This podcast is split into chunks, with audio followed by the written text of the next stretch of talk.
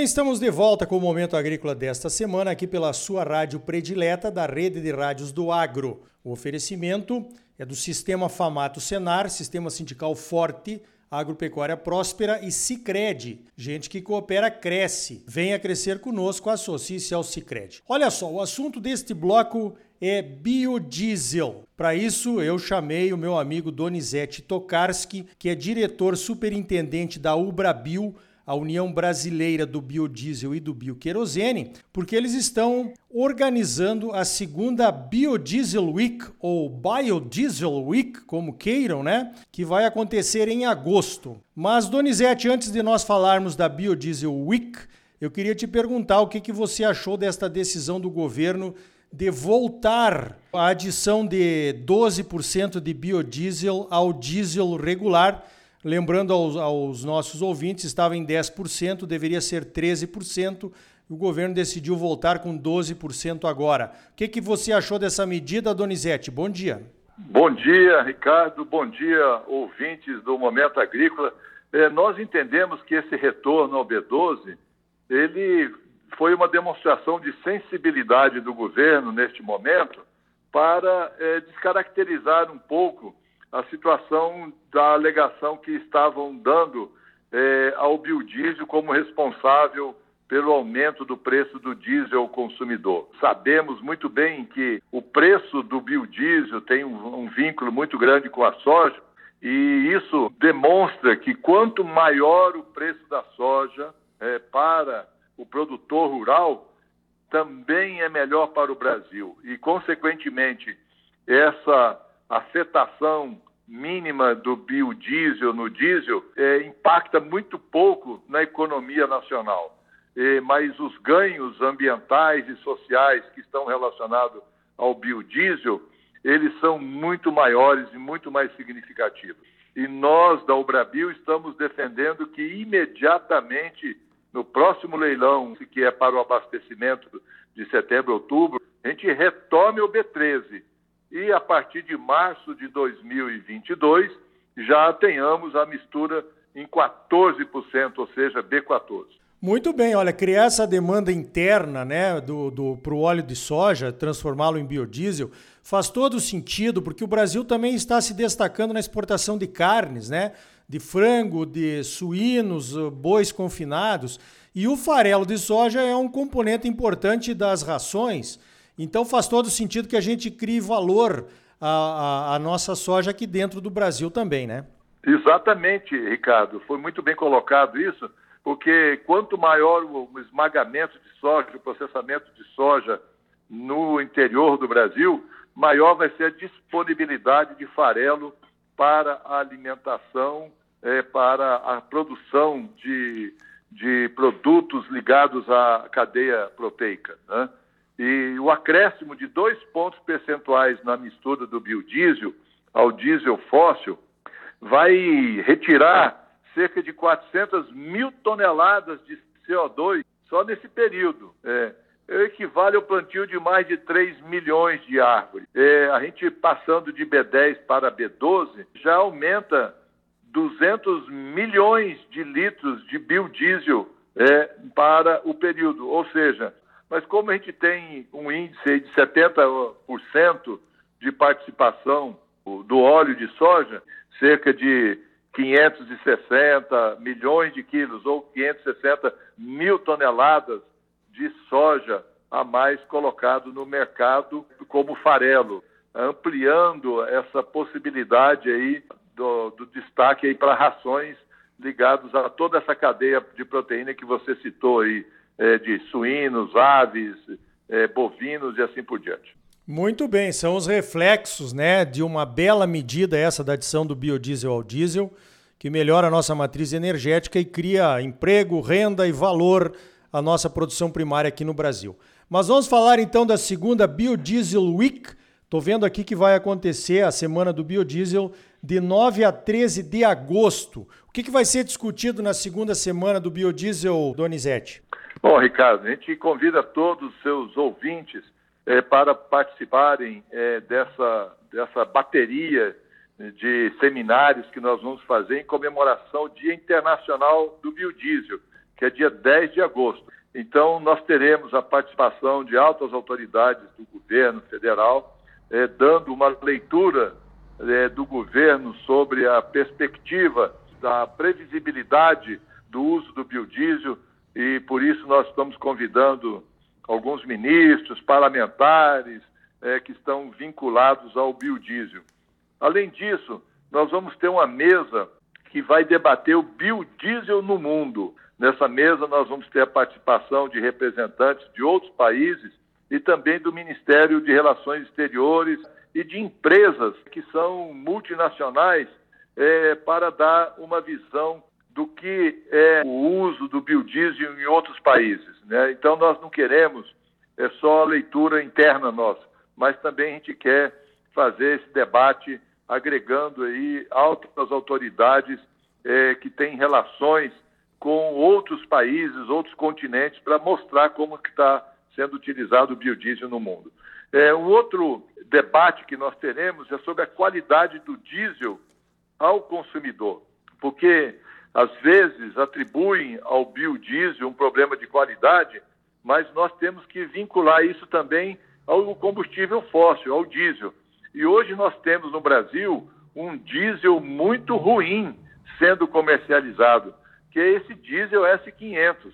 O diesel S500 ele traz diversos problemas, não só para os equipamentos, mas também para a saúde pública. Então, nós queremos debater sobre a qualidade do diesel que está sendo vendido.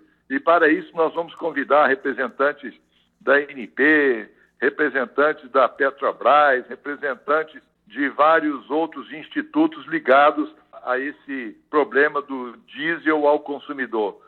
Quando eu falo diesel consumidor, nós estamos falando do, diesel fóssil e do biodiesel. No outro seminário, nós vamos discutir o valor além do preço, né? sobre os aspectos ambientais, sociais e de saúde pública, que era mais ou menos isso que nós estamos falando agora. Né? Mas eu quero demonstrar isso com agentes de diversos áreas do setor, com médicos, com representantes dos agricultores familiares, com a própria EPE, a empresa de pesquisa energética, para demonstrar que o biodiesel ele tem um valor muito além do preço. O preço que se paga pelo biodiesel, em relação às vantagens que ele traz para a sociedade, não estão sendo considerados de uma forma que façam essa contabilidade socioeconômica ambiental. E nós queremos demonstrar que o biodiesel, eh, como combustível, ele também é um produto que trata de diversos problemas relacionados às questões ambientais.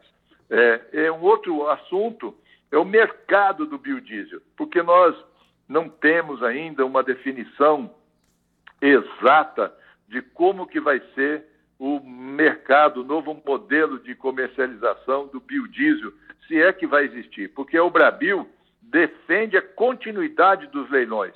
Há 15 anos nós temos um processo de leilão público e esse leilão ele é transparente, ele atende os interesses do mercado, dando visibilidade, competitividade e previsibilidade. Então, nós entendemos que o leilão público deve continuar por um período e depois migrarmos para um leilão privado, mas não entrarmos no modelo que está sendo defendido pela própria NP, que é um modelo de comercialização direta, porque esse modelo, em outros combustíveis, tem demonstrado uma fragilidade muito grande, com sonegações que são extremamente é, graves e nós não queremos isso no mercado de biodiesel. E por último, nós vamos ter, não menos importante, mas vamos ter um debate sobre os biocombustíveis do futuro, é, com representantes de diversas empresas, também do governo, falando sobre biodiesel, bioquerosene,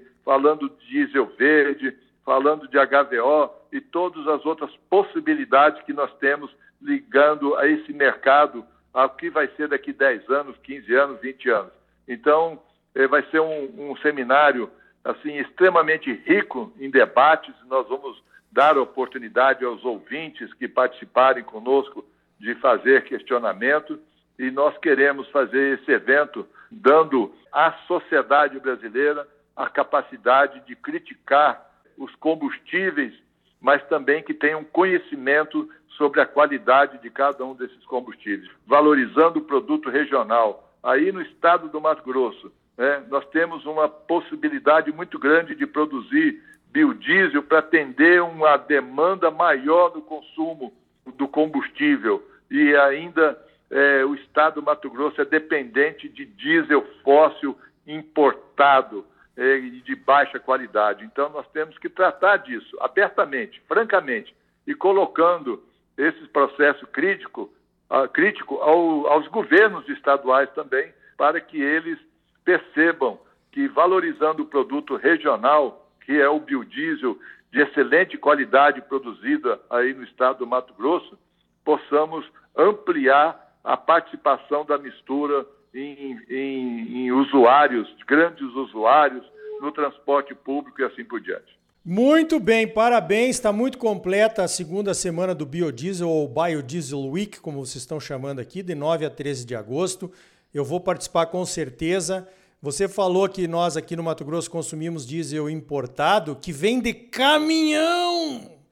É, estamos... é um absurdo, né, Ricardo? um absurdo total. Estamos sentados num pré-sal de biocombustíveis e consumindo produto importado que só leva o nosso dinheiro embora. Donizete, parabéns pelo trabalho e obrigado pela tua participação aqui no Momento Agrícola. Muito obrigado, Ricardo. Muito obrigado a todos os ouvintes do Momento Agrícola. O seu programa ele tem uma responsabilidade social muito grande de levar informação diretamente da fonte para que os produtores, os empresários, a sociedade em geral possam fazer uma avaliação maior sobre os importantes caminhos que a agricultura brasileira pode tomar. Então tá aí. Olha, políticas públicas para aumento do consumo de biodiesel nos estados produtores de soja poderiam ajudar muito as economias locais. Uma delas poderia ser o uso do B15 nas frotas de ônibus escolares e no transporte urbano, por exemplo. E os produtores poderiam ser incentivados a comprar B15 para consumo em suas propriedades seria uma estratégia inteligente para diminuir a oferta de soja em grãos no mercado, aumentando a oferta dos produtos industrializados e de valor agregado, o farelo e o óleo de soja. Se nós produtores não fizermos isso, quem vai fazer, hein? Pense nisso e tome as suas decisões. Você é sempre muito bem informado, ligado aqui no Momento Agrícola. Crédito, a mola propulsora do agro brasileiro, nas mãos dos produtores associados ao cooperativismo. Sicredi, gente que coopera cresce. Associe-se ao Sicredi e venha crescer conosco. Sistema sindical forte e agropecuária próspera. Sistema Famato Senar.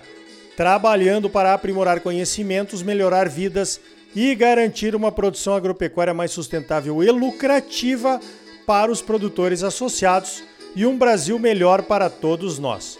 Por hoje vamos ficando por aqui. Então até a semana que vem com mais um Momento Agrícola Mato Grosso para você. Até lá!